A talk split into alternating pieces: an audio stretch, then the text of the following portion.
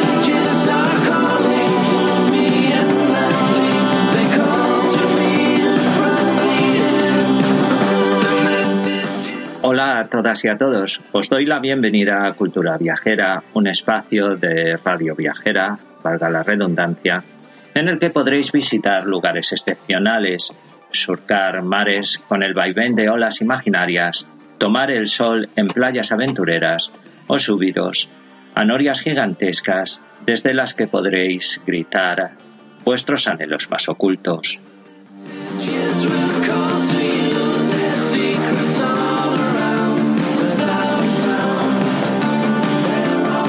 Os habla Jesús Martín, quien nos invita igualmente a seguir con más escapadas culturales a través de mi blog o página web titulada The Living Culture Magazine y que podréis encontrar en la URL https www.kevinjesus20.com y tras estos preámbulos necesarios y de buena educación paso a desatar el carrito de las bebidas y los cacahuetes. Abrochaos los cinturones que despegamos.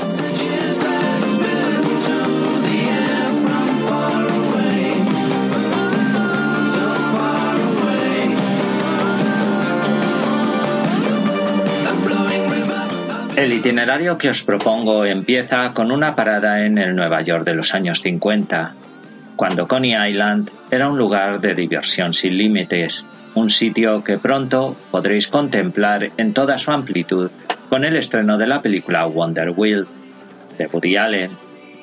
Seguidamente, el Londres victoriano de Jack el Destripador se convertirá en la segunda estación de paso de este viaje imaginario, a la que seguirá el gélido lagonés Después de tanto sobresalto, el epílogo correrá a cargo del Montreal, oculto en la canción Susan, obra de Leonard Cohen, donde cogeréis un poco de resuello e inspiración poética.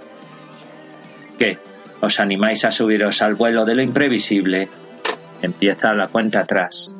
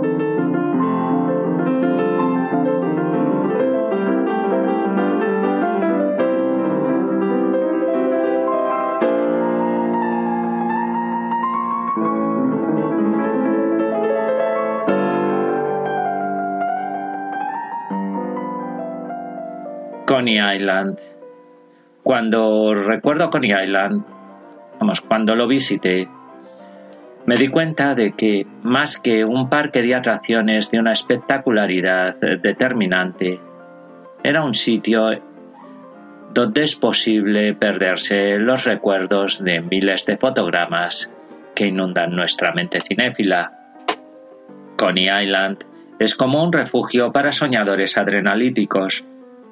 Situado en el extremo sur de Brooklyn, desde allí y fuera del muro de rascacielos vecinos, este conglomerado de playas y parque de atracciones observa con ojos de poeta enamorado las aguas del Océano Atlántico. En semejante escenario es donde transcurre la trama de la última película de Woody Allen, un film titulado Wonder Wheel, al igual que la famosa Noria, y que protagonizan Kate Winslet, Justin Timberlake y James Belushi, entre otros, al lado del genial Vittorio Storaro, un director de fotografía al que podréis localizar si veis algunas de las películas más famosas de Carlos Saura. El cineasta de Manhattan deja la huella de su humor existencialista en una Coney Island situada en los años 50, donde las frustraciones personales contagiaban a un espacio de recreo que vivía uno de los peores momentos de su historia. No en vano, estuvo a punto de echar el cierre. Localizaciones como Brighton y Manhattan Beach conforman el mosaico paisajístico de la movie de Allen, aunque como epicentro argumental se encuentra la gigantesca noria conocida como Wonder Wheel. ¿Qué tal si compramos un ticket y disfrutamos de sus vistas, mientras nos enteramos de algo más del pretérito de este gigante de metal? Con 45,7 metros de altura, esta atracción fue la reina del Dennis Wonder Wheel Amusement Park. Diseñado en 1899, uno de esos parques con sabor a pretérito contemporáneo y con raíces de nostalgia encuadradas en su engranaje metálico justo como puede suceder con norias de ciudades de calado pretérito como Copenhague, Viena o Praga. Esta majestuosa Wonder Wheel fue construida entre 1918 y 1920 por la Eccentric Ferris Wheel Company. Según los planos del inventor Charles Herman, cuentan las hemerotecas que la atracción abrió durante la celebración del Día del Trabajo en 1920 y hasta la inauguración del Parachute Jump en 1955 fue la atracción más alta de Coney Island. Sus 200 toneladas de peso y sus barquillas con una capacidad total para 144 personas, 6 por cada cesta. No intentéis eh, subir a 144 de una vez en una la convirtió en la visita obligada de todos los que pisaban la ciudad de los rascacielos. Entre sus hitos está el de no haber parado nunca en su actividad a lo largo de las décadas y solamente se detuvo una vez, durante el apagón del 13 de julio de 1977 que sumió a la urbe del Empire State Building en una oscuridad total y absoluta. Hoy en día, la Wonder Wheel se eleva majestuosa a través de múltiples historias de amor, amistad, familiaridad y emoción que guarda su esqueleto de metal rojo. Un esqueleto que se mueve al compás de sus neones eternos. Y eso que a día de hoy la Wonder Wheel ya no es la auténtica emperatriz de una Coney Island revitalizada en los últimos años, con espacios más o menos lúdicos relacionados con la tecnología actual. Un imperio que suena más a pasado que a presente y que queda en estos días silenciado por el espectacular Lunar Park o por el Astroland. Woody Allen, sin embargo, Un hombre con la mirada puesta en el espejo retrovisor de su existencia ha vuelto a poner de moda este icónico monumento dedicado a la diversión neoyorquina, aunque no deberíamos abandonar la zona sin deleitarnos con un inigualable perrito caliente. No en vano, en esta área de recreo fue donde Charles Feldman comenzó a dar vida a su empresa de salchichas americanas y que ahora podéis encontrar en los lugares más insólitos del planeta. Sin duda, meterse algo en el estómago, aunque sea con mostaza, cebolla, ketchup o lo que queráis echarle. Después de disfrutar de las montañas rusas, las carpas circenses y los shows de diversa naturaleza y estilo que tienen lugar en Coney Island, es una necesidad fisiológica y bastante gratificante.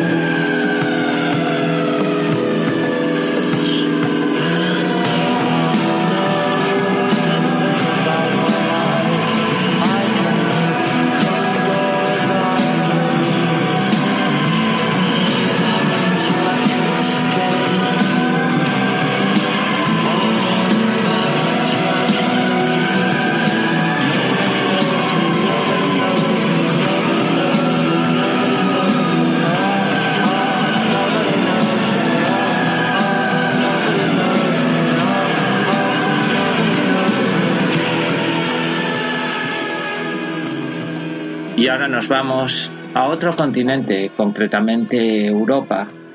Bueno, Europa antes del Brexit. Y nos situamos en la ciudad de Londres en el siglo XIX. En 1888, la vida de la cosmopolita ciudad de Londres cambió drásticamente y se sumió en las sombras de la maldad. Desde el infierno, Jack el Destripador sacó sus múltiples cuchillos por las calles menos pudientes de la urbe del Támesis, y el terror hizo su aparición con el primer asesino en serie de la historia. Precisamente, el canal History acaba de poner en marcha una completa serie documental sobre el misterioso criminal. Una serie que ha cosechado numerosos premios y, bastante bastantes adeptos tanto de público como de crítica. Una serie que vuelve a agitar la vida de los habitantes de Londres con un sinfín de teorías sobre la identidad real de Jack el Destripador. Cualquiera que haya pisado la capital del Reino Unido llega con la idea de pasear por los mismos callejones por los que transitó el salvaje depredador, el cual extendió el horror en Whitechapel con la muerte de un grupo de inocentes mujeres dedicadas a la prostitución, todas ellas transeúntes habituales del End. Por eso, y para matar la curiosidad, lo de matar no va con segundas, desde aquí y no desde el infierno, os propongo aventurarnos a incluirnos en alguno de los dos completos tours que os proporciona eh, la City para introduciros en el terrorífico escenario de Jack el Destripador. El primero, que a mí me parece particularmente interesante, es el que propone Viator, que podéis encontrar en su propia página web. Este tour lo que oferta es un 2 por 1 es decir, visitar los lugares de los crímenes de Jack el Destripador y de Sweeney Todd, el peluquero que cercenaba el cuello a sus víctimas y que luego cocinaba sus entrañas con la ayuda de Mrs. Loppet y unas empanadillas que yo no probaría. Bien, bien con servicio, bien con servicio de taxi a la puerta del hotel, los que tengáis más parné, o con traslado al comienzo de la senda, el camino propuesto se realiza en autobús turístico y con, la con una audioguía elaborada con todos los detalles de las fechorías de ambos killers decimonónicos. La primera parada se sitúa en Fleet Street, el enclave donde se situaba la peluquería de Sweeney Todd, un sitio que luego dará paso al Drury Lane, el teatro más embrujado según la cultura popular de Londres, y cuyas funciones en 1888 estaban salpicadas con detalles sorprendentes de los asesinatos del destripador. Una vez visitados Fleet Street y Drury Lane, con unos ojos distintos a los habituales, el tour continúa por Old Bailey, el sitio donde se llevaban a cabo las ejecuciones y donde penó sus maldades uno de los principales sospechosos de ser el destripador, el polaco Severin Klosowski. Todos estos enclaves o todos estos escenarios pasan por la retina y la mente del espectador en el interior del autobús y con la ayuda documental del audioguía.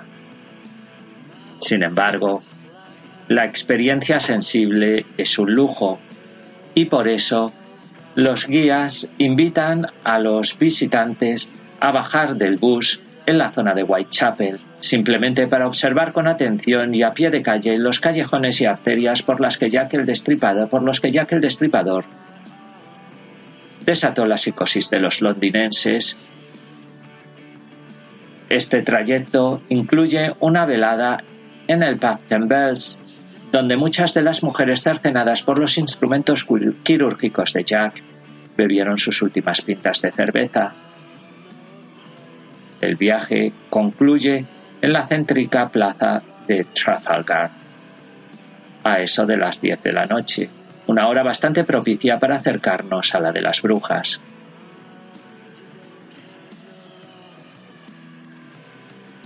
Pero la vuelta o el paseo con Viator tiene un coste de unos 50 euros.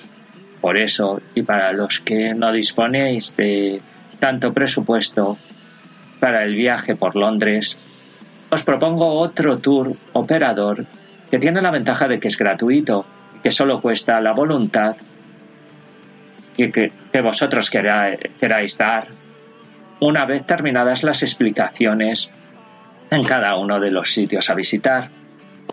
Tal chollo lo podéis encontrar en strawberrytours.com y la única diferencia con el anterior es que en esta ocasión no hay audioguías ni autocar. Debe ser cuestión de presupuesto. El punto de partida es el eh, carromato de comidas y bebidas nominado Tower Hill Tram. Lo podréis localizar sin problemas por sus eh, llamativos colores. Desde ahí os invitarán a uniros al grupo en concreto que ha hecho la reserva online. Un lugar que, para para mayores señas podréis encontrar muy cercano a la estación de metro de Tower Hill. Una vez allí, la caminata comprende los lugares donde Jack acabó con la vida de Mary Nichols, Annie Chapman, Elizabeth Stride, Catherine Eddowes y Mary Kelly. Un recorrido que incluye lugares tangenciales a la trama, también como Gunthorpe Street, donde Martha Trabaran fue vista con su asesino el 8 de agosto de 1888, el Frying Pan Pub, donde Mary Nichols estuvo eh, con vida la última vez que se recuerda, la puerta del inmueble de Galston Street, el único lugar que la policía registró en busca de pistas sobre Jack el Destripador y muchos de los sitios mencionados eh, ya por el Tour de Viator y que la literatura ha hecho famosos a través de las múltiples novelas. Sin duda, estas dos propuestas os ayudarán a experimentar a golpe de imaginación una de las páginas más sangrientas de la historia de Londres, ocurrida entre 1887 y 1891. Una vez en vuestro hotel, podréis elevar vuestra propia teoría sobre quién se escondía tras la máscara de Jack el Destripador y debatirla. Para los que queráis la ayuda de la imaginación cinematográfica, me permito eh, recomendaros una de las mejores películas sobre la materia, en concreto, la excelente Asesinato por Decreto. Sin duda, la trama masónica os dará que pensar.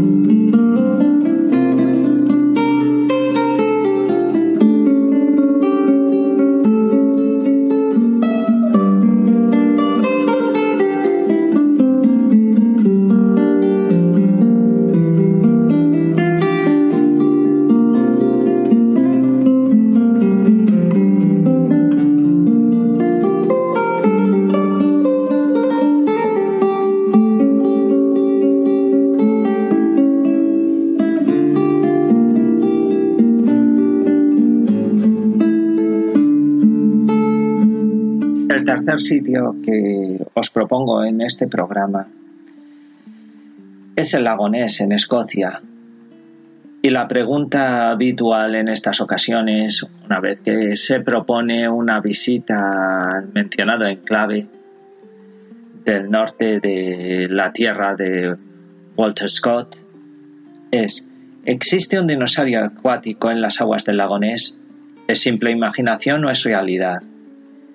El estreno por el canal Calle 13 de la serie Loch Ness alimenta una vez más las incógnitas sobre Nessie, aunque el argumento de la mencionada obra para la pequeña pantalla no se centra en el famoso monstruo, sino en un asesino en serie que asola el mencionado enclave escocés.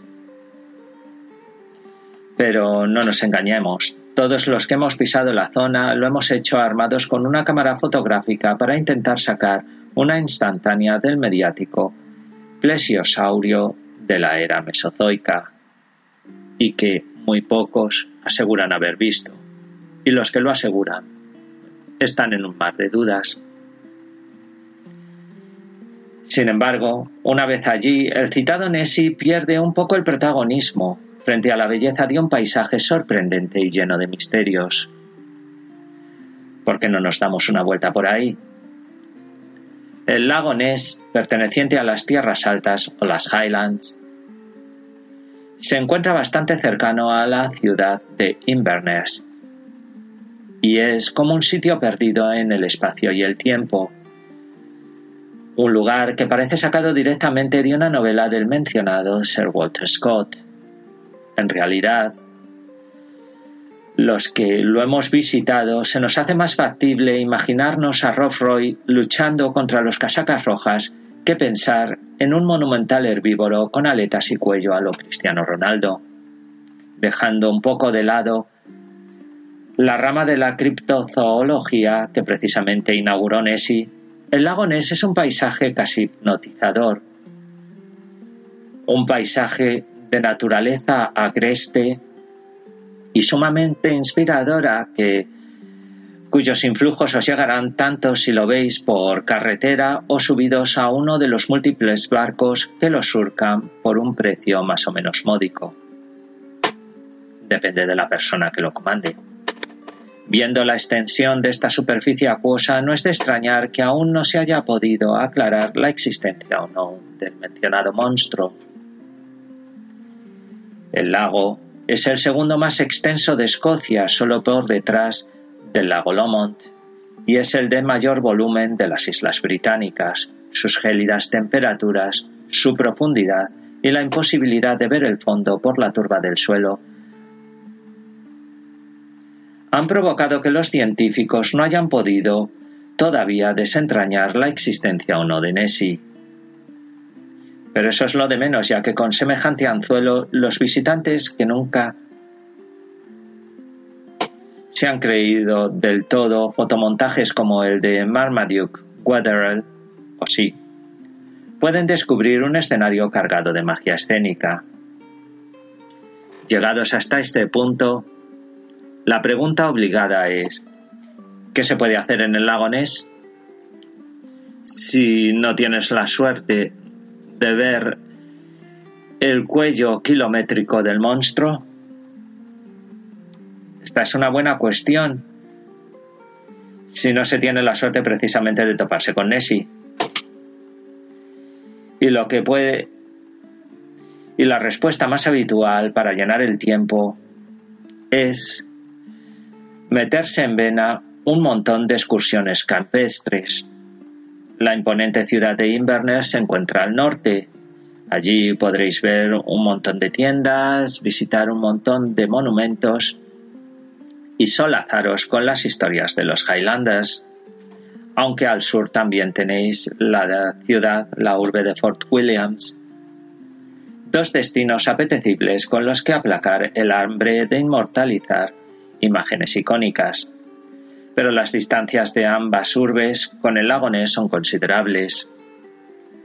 Si estáis en plan vago y no os gusta trasladaros a sitios distantes del lago Ness, lo que os sugiero es andar y visitar los múltiples y pintorescos pueblecitos que se extienden en la orilla del inmenso lago, sin olvidar las, las ruinas del castillo de Orcat o el centro de exposiciones del lago Ness en el pequeño pueblo de Drumna Droghit.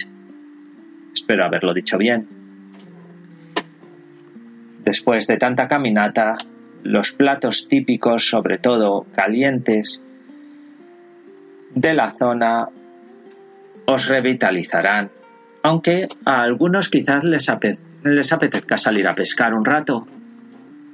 Eso sí, yo no soy pescador y cuando estuve allí no pregunté si había algún tipo de multa para los que se aventurasen ante tal actividad. En las aguas del lago Ness, no obstante, y según los expertos, es posible hacerse con anguilas, lucios o truchas. Bueno, eso si no muerde la caña el famoso Nessie, y el susto que os podéis llevar eh, puede ser bastante compatible con la expectación. Por cierto, y para los que aún creáis en la existencia de este dinosaurio acuático, los lugareños dicen que las mejores horas para ver al monstruo son bien por la noche o por la madrugada. Vosotros mismos, si os aventuráis en las brumas del lago Ness.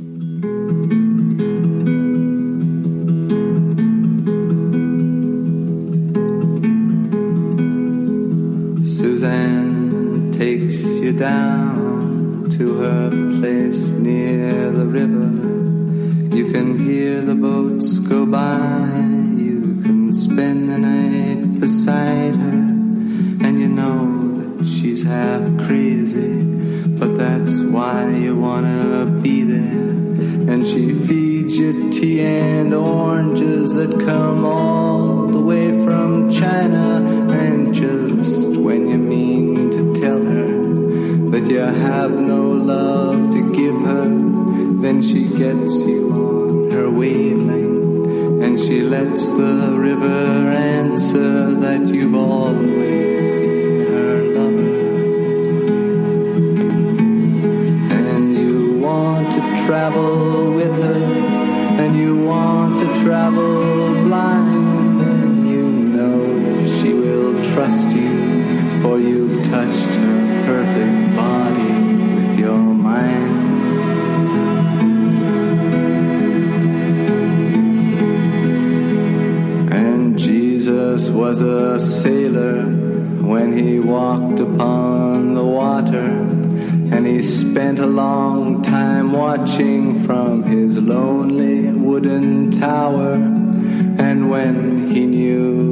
certain only drowning men could see him, he said, All men will be sailors then until the sea shall free them. But he himself was broken long before the sky would open, forsaken, almost human. He sank beneath your wisdom like a stone.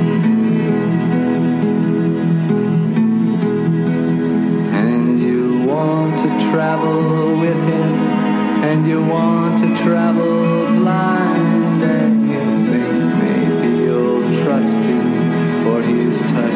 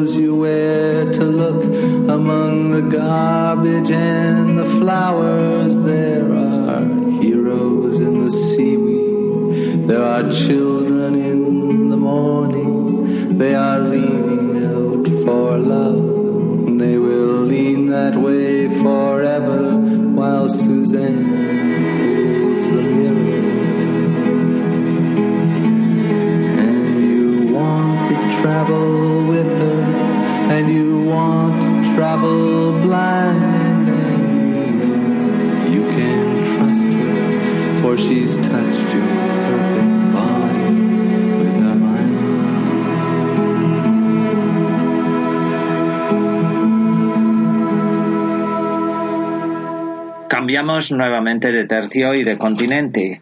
Volvemos a América, en este caso a Canadá. Y el sitio que vamos a visitar ahora es el lugar donde se inspiró uno de los mejores cantantes de la historia contemporánea, Leonard Cohen, muerto el pasado 7 de noviembre de 2016 en Los Ángeles, pero que nos ha dejado un repertorio de canciones inolvidables. En concreto, en la que nos vamos a fijar ahora es en Susan. ¿Qué tal un poco de poesía viajera? Susan te hace bajar a su refugio junto al río. Puedes oír cómo pasan las barcas, puedes pasar la noche junto a ella y sabes que está medio loca, pero por eso quieres estar allí. Seguramente los fans de Cohen habréis reconocido el comienzo de la icónica, de la icónica canción. Pero, ¿alguna vez os habéis preguntado dónde concibió Cohen semejante obra maestra de la música?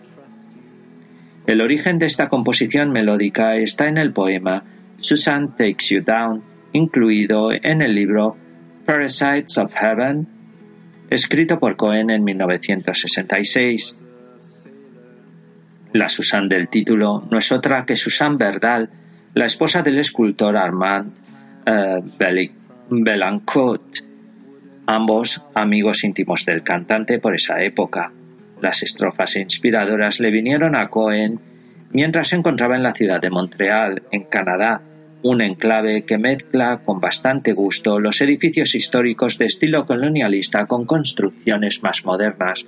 No en vano, Montreal es uno de los lugares preferidos por los cineastas actuales para localizar eh, muchos de los blockbusters que vemos en Hollywood. Precisamente la letra de la canción, si la traducís eh, con un cierto sentido geográfico, hace referencia al río San Lorenzo y a una pequeña capilla junto a la bahía, llamada Notre-Dame de Bon Secours. Los que visitéis el citado templo de oración, que es donde me gustaría detenerme, os encontraréis con una imponente estructura construida en torno a 1771. Una estructura y una arquitectura que tiene cierta inspiración gótica, levantadas sobre las ruinas de una construcción anterior en el tiempo. La capilla se sitúa en el número 400 de St. Paul Street East, en Bonsecoutse Street, y está un poco al norte del mercado de Ponsecus, que os recomiendo eh, visitéis si queréis tener una caminata agradable viendo puestos diversos en donde encontraréis objetos bastante típicos de la zona. Los muros de madera pétrea y los pináculos grisáceos de la capilla de inspiración casi puritana están custodiados por dos ángeles que velan por la sacralidad del escenario, un paisaje que al atardecer, propio de las luces mortecinas de Montreal, es capaz de arrancar al papel versos de pasión imaginada, tales como los que esculpió el genial Leonard Cohen hace ahora, hace ahora 51 años. Probablemente, cuando viajéis a esos decorados de rítmicas sensaciones, pocos de vosotros alcanzaréis la grandeza del creador de First We Take Manhattan. Pero, si os informáis bien, sí que podréis disfrutar de un excelente festival anual de música que esta pequeña capilla dedica a Johannes Sebastian Bach. Os recomiendo que no os perdáis la sesión de coros y de órgano, ya que la acústica del sitio es realmente excepcional y las piezas suelen estar bastante bien escogidas.